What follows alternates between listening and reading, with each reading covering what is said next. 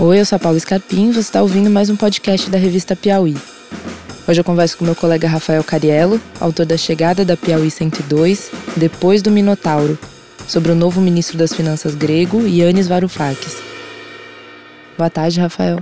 Boa tarde, Paula. O visual do Varoufakis tem dado quase tanta repercussão quanto as ideias dele, né? E você abre a reportagem falando dessa característica dele, meio Bruce Willis, meio selvagem da motocicleta, e de como ele destoa deliberadamente dos pares dele, né? Você pode comentar um pouco essa característica do Varoufakis e como ela faz jus às ideias dele? Esse sujeito, Yannis Varoufakis, ele é um economista grego, ateniense, faz 54 anos nesse mês. Ele já era conhecido, já comentava um pouco, era talvez o principal economista da Grécia. Ele ajudou a organizar lá um programa de pós-graduação na universidade em Atenas. Então ele já era ouvido, assim, as, esses é, veículos aí que cobrem economia internacional de vez em quando ouviam ele e tal, mas ele não estava muito no, no centro das atenções. Ele chegou ao centro das atenções agora em janeiro, quando o partido, o Siriza, partido de esquerda lá na Grécia, ganhou as eleições com a proposta principal de acabar, de pôr fim à política de austeridade econômica, a política de diminuição dos déficits públicos, de contenção dos gastos do Estado, de reformas econômicas que foi, em grande medida, imposta à Grécia nos últimos cinco anos, desde que a Grécia teve um problema de dívida. Então, a função dele, assim que ele chegou, e aí foi nomeado ministro das Finanças, era discutir com os outros ministros das Finanças europeus uma maneira de aliviar um pouco a vida econômica para a Grécia, diminuir um pouco, ó, ver se a gente consegue, não precisa fazer um superávit, um, uma economia de gastos tão grande esse ano, nem tão grande no ano que vem, se dá para a gente gastar menos do que do que arrecada, mas não tanto.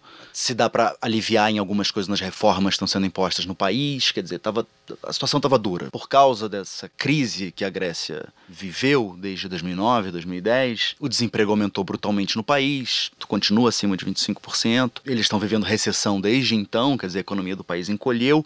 Então a função dele era tentar ir lá e convencer os sujeitos, falar, olha, precisa dar uma aliviada aqui que a situação tá, tá, tá difícil. E aí todo mundo atento a ele, ele foi fazer esse tour pela Europa, começou acho que por Londres, e os ministros das finanças, quer dizer, o pessoal que trabalha com economia em geral tem aquele visual tradicional, conservador, um pouco burocrático, terno, gravata, nada chamando muita atenção e tal.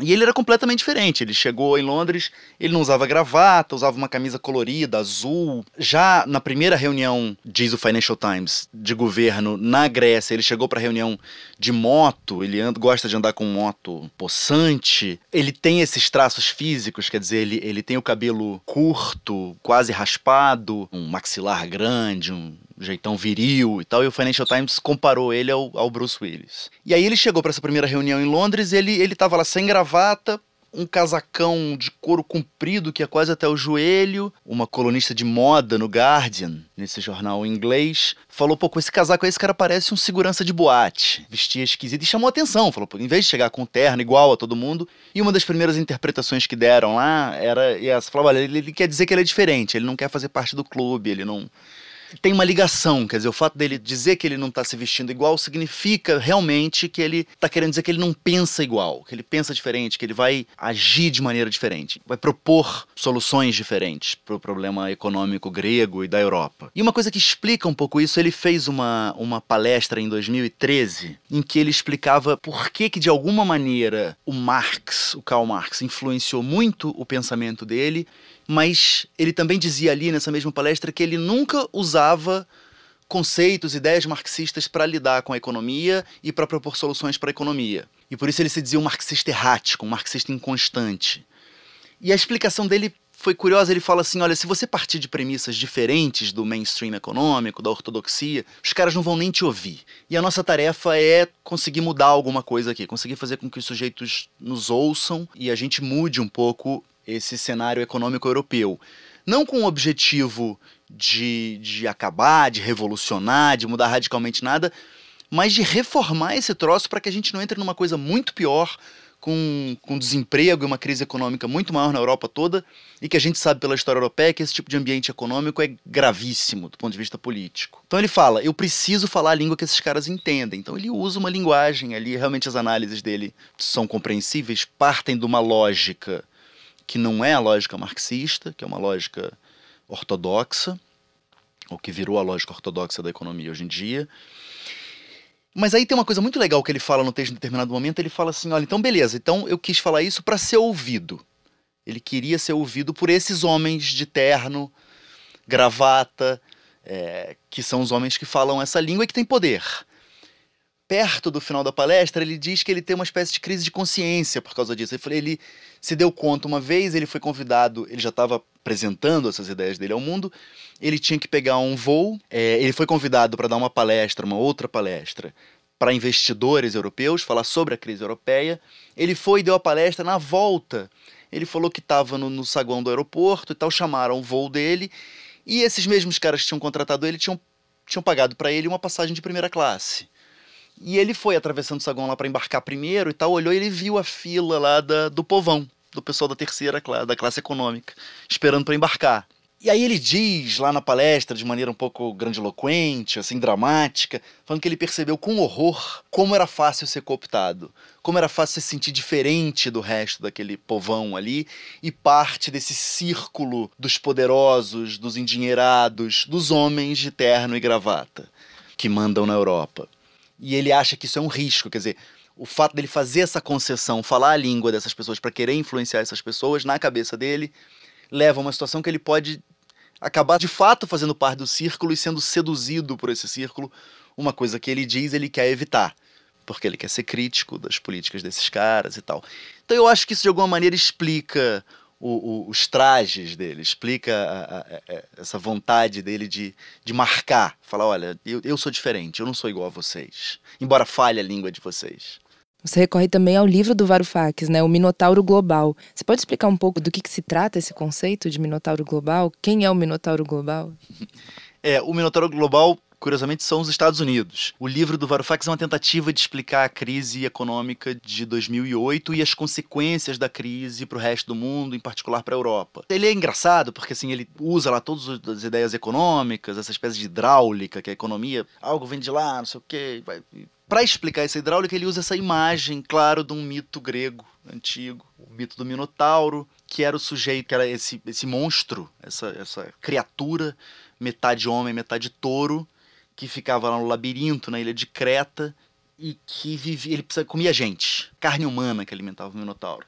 Então, para alimentar o Minotauro, o, rei Minos, rei de Creta, impunha uma espécie de, de imposto sobre cidades-estado mais dependentes ali de Creta e tal, como Atenas. E essas, essas cidades-estados eram obrigadas a mandar carne humana, mandar rapazes e moças de tempos em tempos para que o Minotauro comesse, para saciar a voracidade do Minotauro. Ele usa isso como imagem porque ele diz que os Estados Unidos durante muito tempo tiveram uma voracidade também para consumir bens do mundo inteiro e, e, ele explica essa voracidade assim: os Estados Unidos durante muito tempo tiveram uma balança comercial deficitária, eles importavam mais do que exportavam. O, o, o governo americano gastou durante muito tempo, com, com uma exceção, aí, um pequeno período no governo Clinton, gastava mais do que que arrecadava em impostos. Tinha dois tipos de déficit ali, comercial e fiscal. E é curioso que um país tenha conseguido ficar durante tanto tempo fazendo isso, com essa voracidade do Minotauro.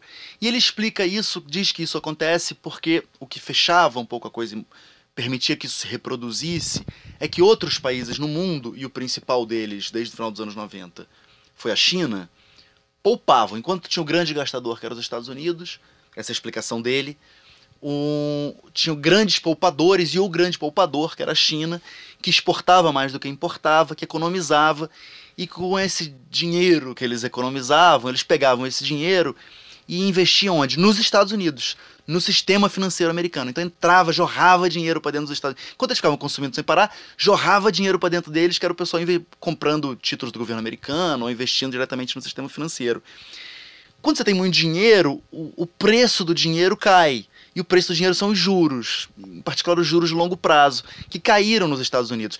E aí isso realimentava a história, porque com, com os juros baixos, as pessoas pegavam empréstimos, hipotecavam suas casas, faziam novos investimentos. Isso alimentou investimento em consumo.